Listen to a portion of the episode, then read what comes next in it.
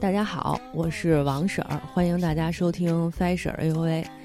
嗯，我上一期节目是春节前录的，嗯，中间放了一个长长的春节假期，现在等于是连元宵节都过完了。无论如何，也没有任何借口说不 不干正经事儿了，大家都必须得投入到工作和学习中去了。我也是，这么说起来的话，其实感觉还挺沮丧的哈。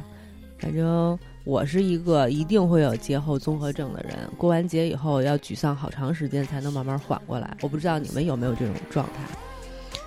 嗯，反正长假过完了，我们下一个能期待的节日，最近最近的就是三八妇女节了。我总不能说咱们下一个节日得期待清明节吧，对吧？三八妇女节虽然咱们不会放假，但是。我预测啊，那个各大电商肯定是会搞一些促销活动，说不定呢就会有优惠折扣。怎么说呢？买买买也是治愈节后综合症的一种途径，一种方法。反正我已经看好了几件衣服，嗯，一个眼镜，然后还有一些什么画块、有颜料什么的放到购物车里了。我打算。如果三八妇女节有活动的时候呢，就赶快下手。嗯，行了，咱们就不闲扯了，说说今天要介绍的这部电影。今天要介绍的这部电影呢，和我春节前介绍的那部《霸王别姬》都是九三年拍的电影，而且特别巧的呢，就是这两部电影讲的都是同男同性恋人之间的故事。你们能猜到是什么吗？这部电影是《蝴蝶君》。乍一听《蝴蝶君》这部电影的名字，可能很多人都不知道这部电影，还没听说过。但是只要你是刷抖音的一份子，就一定听到过这首背景音乐。没错，这首歌呢就是花粥的《出山》。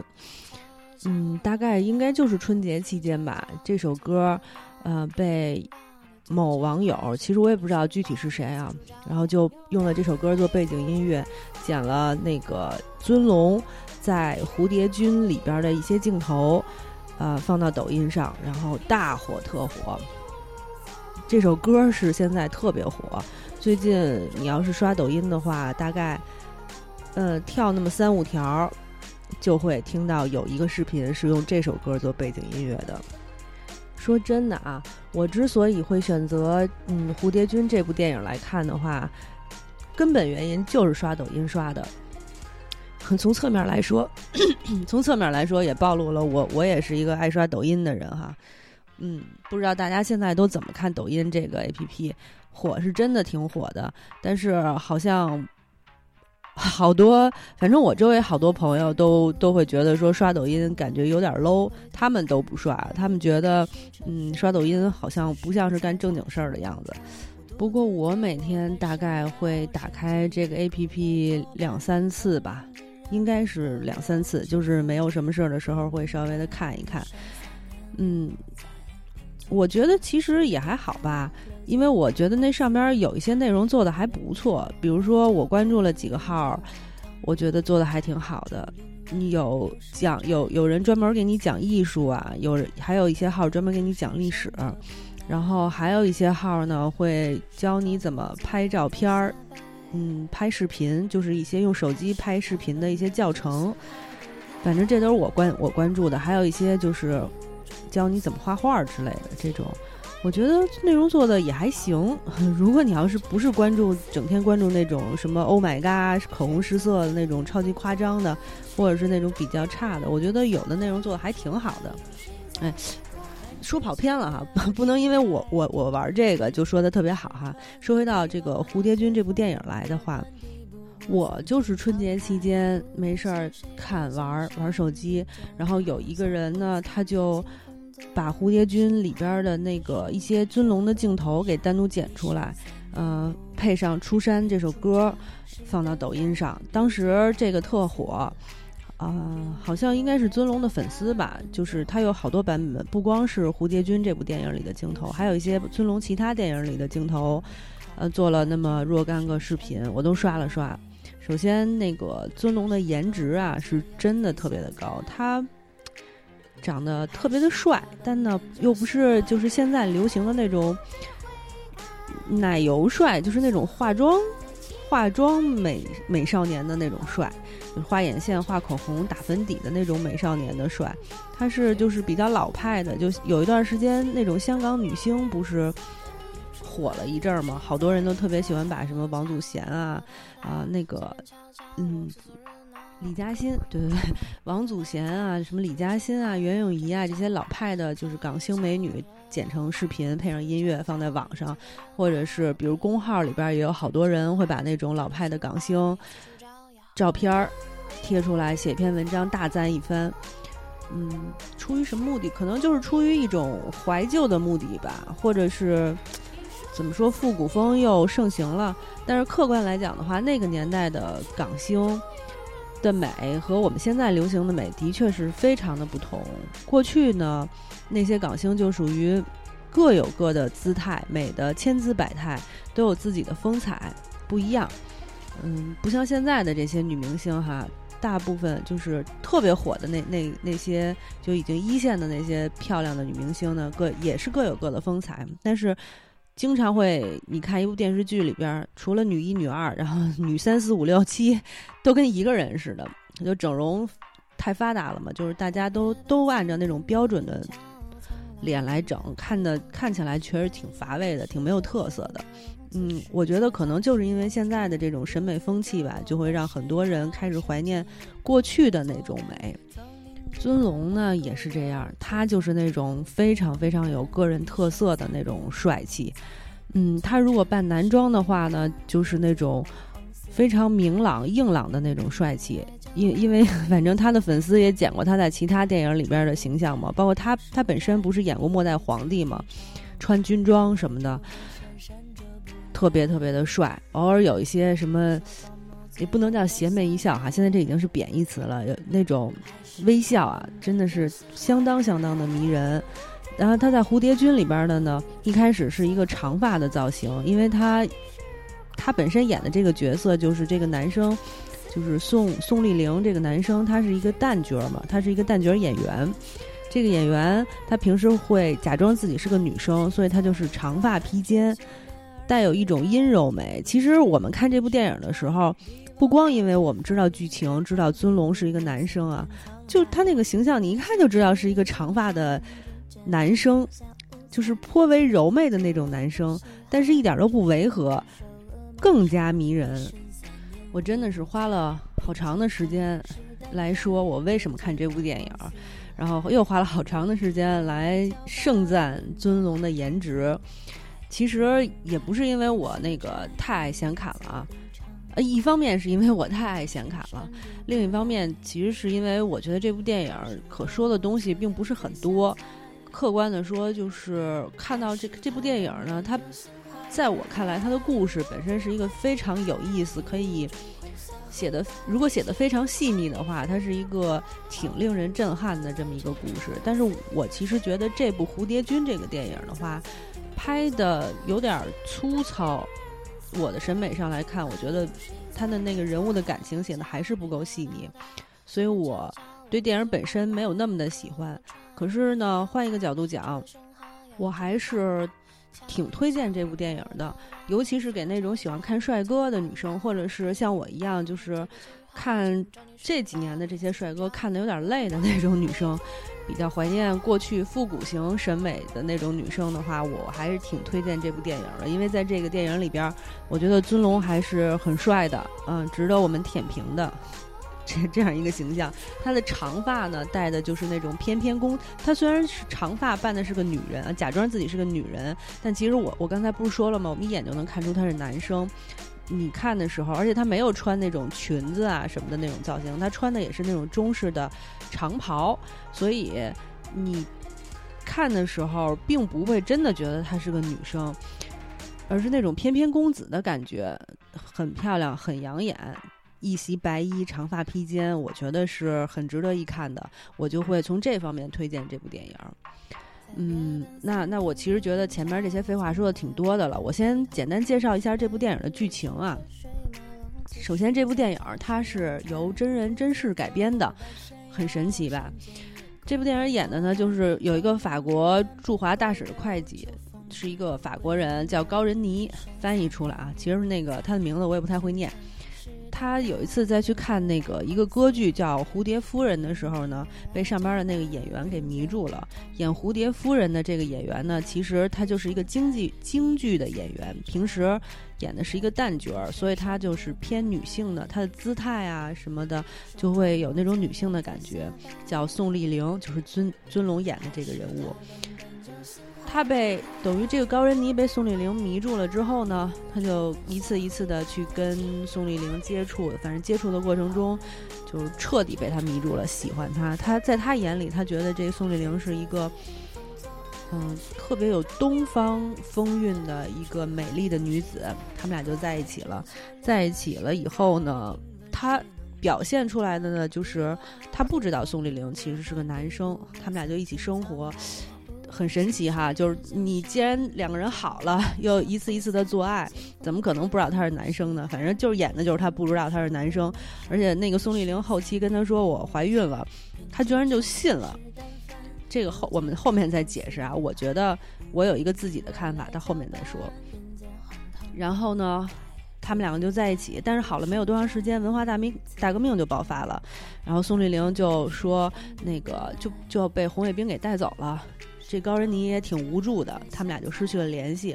又过了几年呢，嗯，高仁尼回到法国之后呢，宋丽玲就来法国找他了，他们俩就在一起生活了一段时间，还挺幸福的。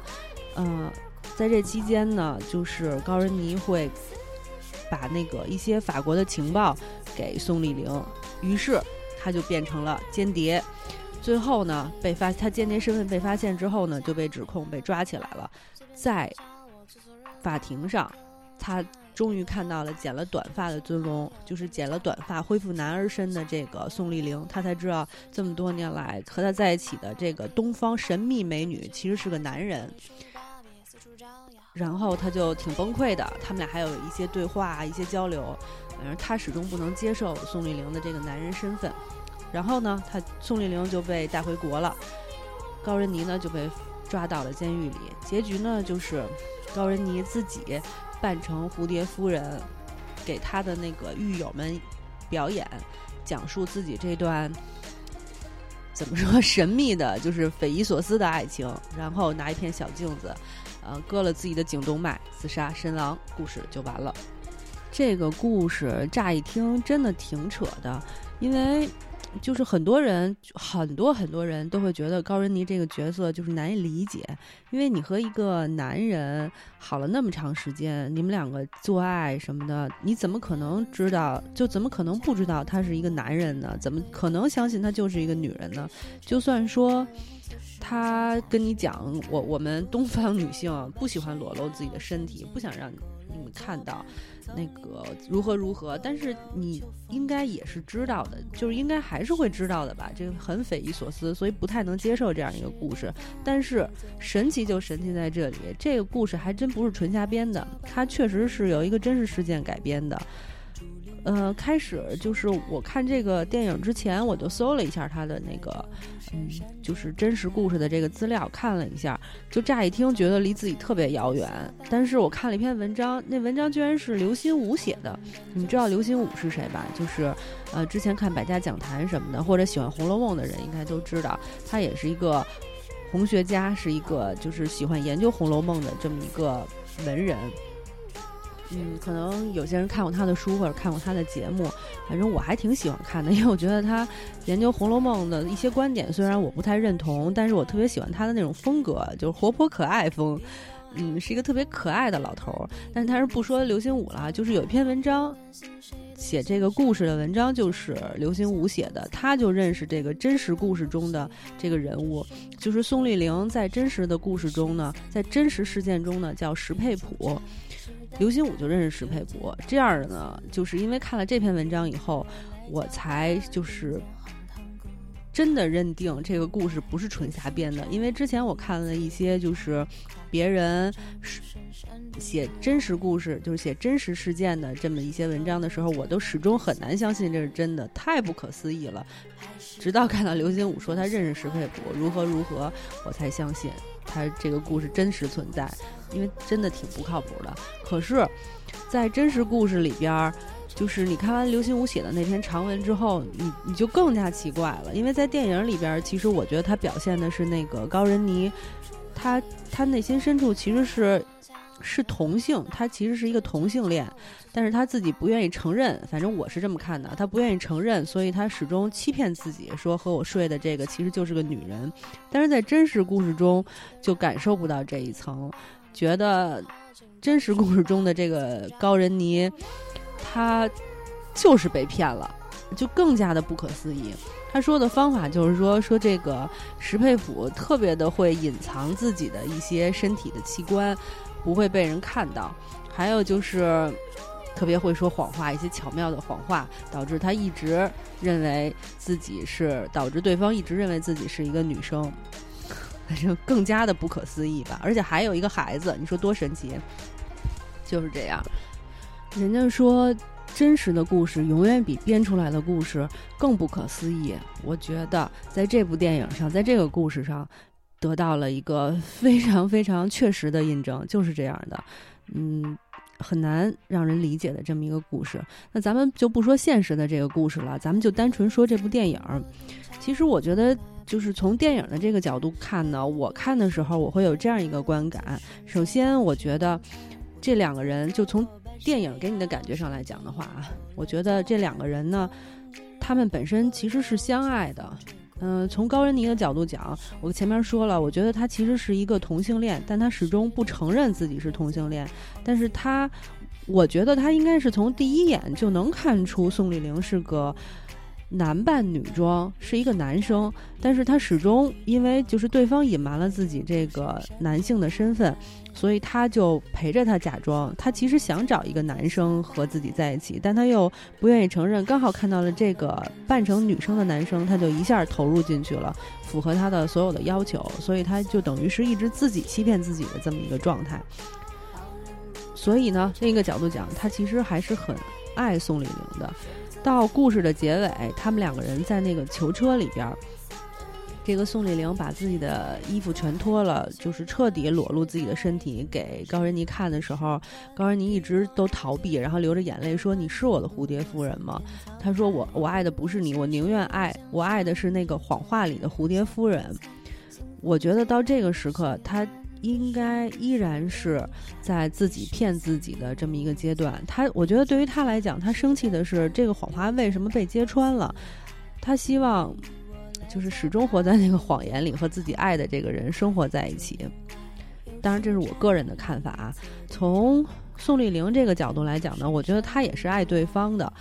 嗯，她倒是没有逃避自己的性取向，她应该就是一直都是为了。就是他没有逃避自己的性取向，他应该一直就是接受自己这个样子，而且对方是男生，他也很愿意和对方相处。嗯，虽然表现出他和对方相处呢是为了获取情报，是为了被上级逼的，嗯，是因为他想过那种就是过惯了的那种嗯优越的生活，但其实我觉得应该是正合其意的这么一个结果。他。到了那个结尾的时候，就是我为什么说他对对方也是真爱呢？因为就是在囚车那一段的时候，我觉得应该是一个揭秘的阶段。在囚车那一段的时候，他跪在对方跪在高仁尼的面前，泪流满面，还问对方说：“你爱我吗？”我觉得他这么些年应该时时刻刻都希望对方是爱自己的，都希望对方跟就爱的是本身的自己啊，不是蝴蝶夫人这个女性身份，爱的是自己男人的这个身份，他都希望对方是爱自己的。但是呢，就是。呃，因为就是很复杂的这些两个人之间的关系嘛，他又没办法表现出自己的身份。如如今他在囚车里边已经让对方知道自己其实是个男人，他希望对方依然爱自己，所以他痛哭在对方面前，然后流着泪，然后让对方抚摸自己，等等等等。他还是希望对方爱自己。我甚至觉得有那么一段时间啊，他问对方是不是爱自己的时候，他甚至想要说：如果你爱的是真实的我的话，我愿意为你不顾一切。嗯，说什么跳球车可能不太可能啊，但也许可能就是说，我间谍身份是会被带回国的，我还可以继续生活。但是如果你是真实爱我的话，我也可以不回国，我可以为了你和你一起死，等等等等，大概是有这样的一个决心。反正我在那个电影里边，我是会有这样的感觉的。但是高人，你始终不承认自己爱的是一个男生的宋丽玲，他始终只说我爱的是蝴蝶夫人。所以宋丽玲就很死心，坐在。坐在飞机上面是一种绝望的表情，她觉得自己失去了爱情。既然对方不爱自己，那她可能就会，嗯，就不要为对方牺牲了吧？可能是这样一个比较复杂的情绪，这是我认为的啊。所以我觉得，其实这个故事完全可以拍成那种特别虐心、特别复杂的一个故事。你看啊，一个人是骗自己说我不爱男生，我爱的是女生；一个人呢是。特别想让对方知道我是男生，我不是女生。我希望你爱我。这种纠结和矛盾，我觉得本身就是非常纠结、非常虐心的。我觉得，如果要是我是导演的话，我可能会把所有的精力都放在这种矛盾上面来拍。其实他在整个电影的过程中，你其实还是看到若隐若现的这种。矛盾的，比如其中有一个情节，就是高仁妮去到了宋丽玲他们家里边，说你从来都不让我看你的身体，我今天非得要看你的身体，就非得想知道是怎么回事儿。然后他还把他推倒，呃，怎么弄他的衣服来着？好像把他的长袍往上推推推推推，但是没有推过腰，就中间停住了。然后宋丽玲就跟他说：“我怀孕了。”然后呢？那一瞬间，感觉高仁尼就是有忽然有了一个台阶下的那种感觉，特别诡异啊！他就马上就不再推他的衣服了，然后说：“哦，宝贝儿什么的，我太开心了，我特别的幸福。”其实我觉得这一部分的镜头完全就是那个怎么说呢？就是在这个真相马上就要浮出水面的这么一点。高仁妮还是想要骗自己，然后宋丽玲呢，还是担心对方知道自己的身份以后不爱自己，然后互相给对方一个台阶下，说我怀孕了，然后。啊，两个人松了一口气，说：“哦，我们的关系还可以在这种谎言中继续，是两个人一起共同维护的这么一个谎言的关系。”我觉得这段就特别巧妙啊！如果这种类似的镜头多拍一些，把两个人那种纠结和矛盾、内心戏再增加一些的话，我觉得这部电影应该是会看的人痛哭流涕的，是一个非常缠绵悱恻的这么一个爱情故事吧，就不会像现在这样了，你很难说。现在这部电影你很难说它是一部爱情电影，还是一个 悬疑片儿、历史片儿，就是很难给现在这个电影一个定义。它没有一个特别明确的方向。但是如果他把精力全都放在两个人的关系上的话，我觉得它就是一个成功的爱情电影，应该会比现在还要成功，还要好。但是现在就是我们抛开爱情这一方面再看这部电影的话呢，我就觉得这部电影各个方面拍的。都有一点儿，但是深度都不够。像我之前说的这个《霸王别姬》，我曾经说，我说一部好电影，它每一个面都有，它的呃很广，比如说有历史啊，有细节啊，有情感，有艺术，然后每一面呢都有可以深挖的东西，这是一部特别好的电影。但是我觉得像这一部《蝴蝶君》呢。乍一看，你感觉上它好像也是每个面都有的样子哈，因为它有历史嘛，它聊到了文化大革命啊，聊到了在这个历史事件中这两个人之间是呃就是命运的改变等等，但是它呢又没有拍的非常的细腻，就等于嗯，当然我们知道电影的时长是有限的，不可能就是。每个点都照顾的特别的全面，但是比如说你像《霸王别姬》，它也会嗯说一些历史事件，它不是把这个历史事件完整的表现出来，但它会把一个跟这个历史事件相关的点拍得很深入，然后让你从这个某个点中呢看到整个一个大的社会的形态。所以我们觉得这部电影拍得很好，也很深入，因为你看了以后呢，会觉得就是很。尽兴很透彻这样一个感觉，但是蝴蝶君不是这样的，他也拍了一些大的时代上的东西，嗯，比如说呃，有一些年轻人会在街上喊口号啊，等等等等，比如说像蝴蝶君还是被发到了就是山区进行体力劳动啊，还有一些人教育他们等等等等这些细节，但是非常的浅，因为这些东西我们都知道，他你看到了这些镜头的时候，你不会感觉到说对那个时代、对这个人造成什么特别深刻的影响，也不会对你的心灵造成什么深刻的影响。时代方面的东西呢，就非常的肤浅那样过去了。然后你要是说它是一个间谍电影，其实就更加的不是那么回事了。比如说我们看《零零七》，我们就会看到说哦，盗取情报有多么的不容易。但这部电影里边基本上没有，基本上就没有什么太多的就是跟盗取情报相关的内容。爱情呢，我又觉得他的爱情就是两个人的那种。嗯，就是给的都是特别客观的一些镜头，没有深入的表现任何一个人的那种内心戏的那种那种情况。嗯，感觉上就好像是导演把这个故事给你特别遥远、客观的摆在那儿，给你呈现出来，剩下的东西你自己去悟吧，去体会吧，那样的一个感觉。嗯，所以我就觉得他在各方面做的都不是很好。如果要是让我给这部电影打分儿的话，嗯，又不考虑到尊龙的颜值等等方面的话，我可能会给这部电影打个七分的样子。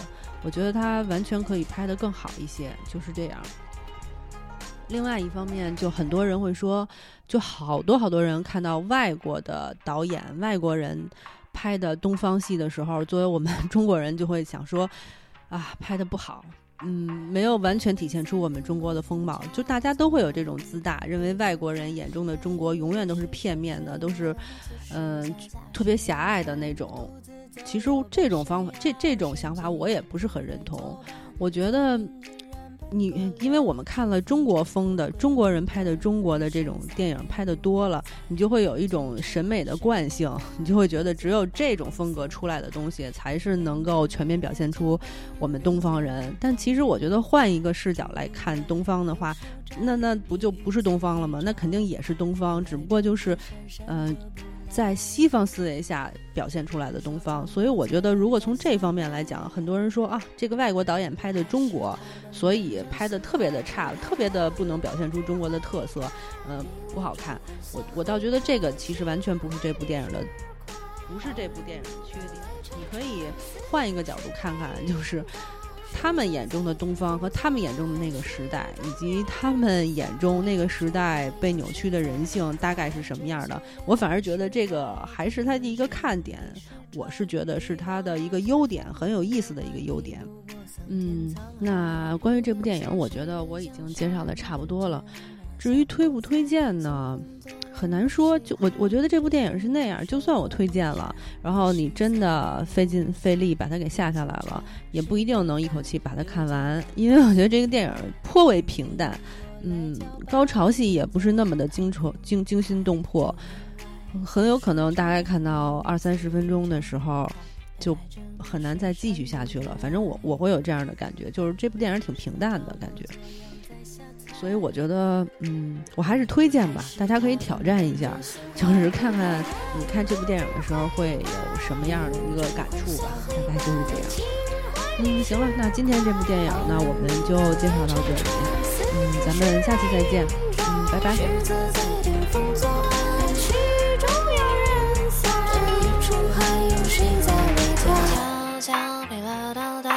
随便瞧瞧，我凑凑热闹，客串也别太潦草。吃的生蚝要蘸个酱料，悄悄你唠唠叨叨，随便瞧瞧你凑的热闹。听到你做个记号，请找你书包，别四处招摇。有人迷途知返，有时。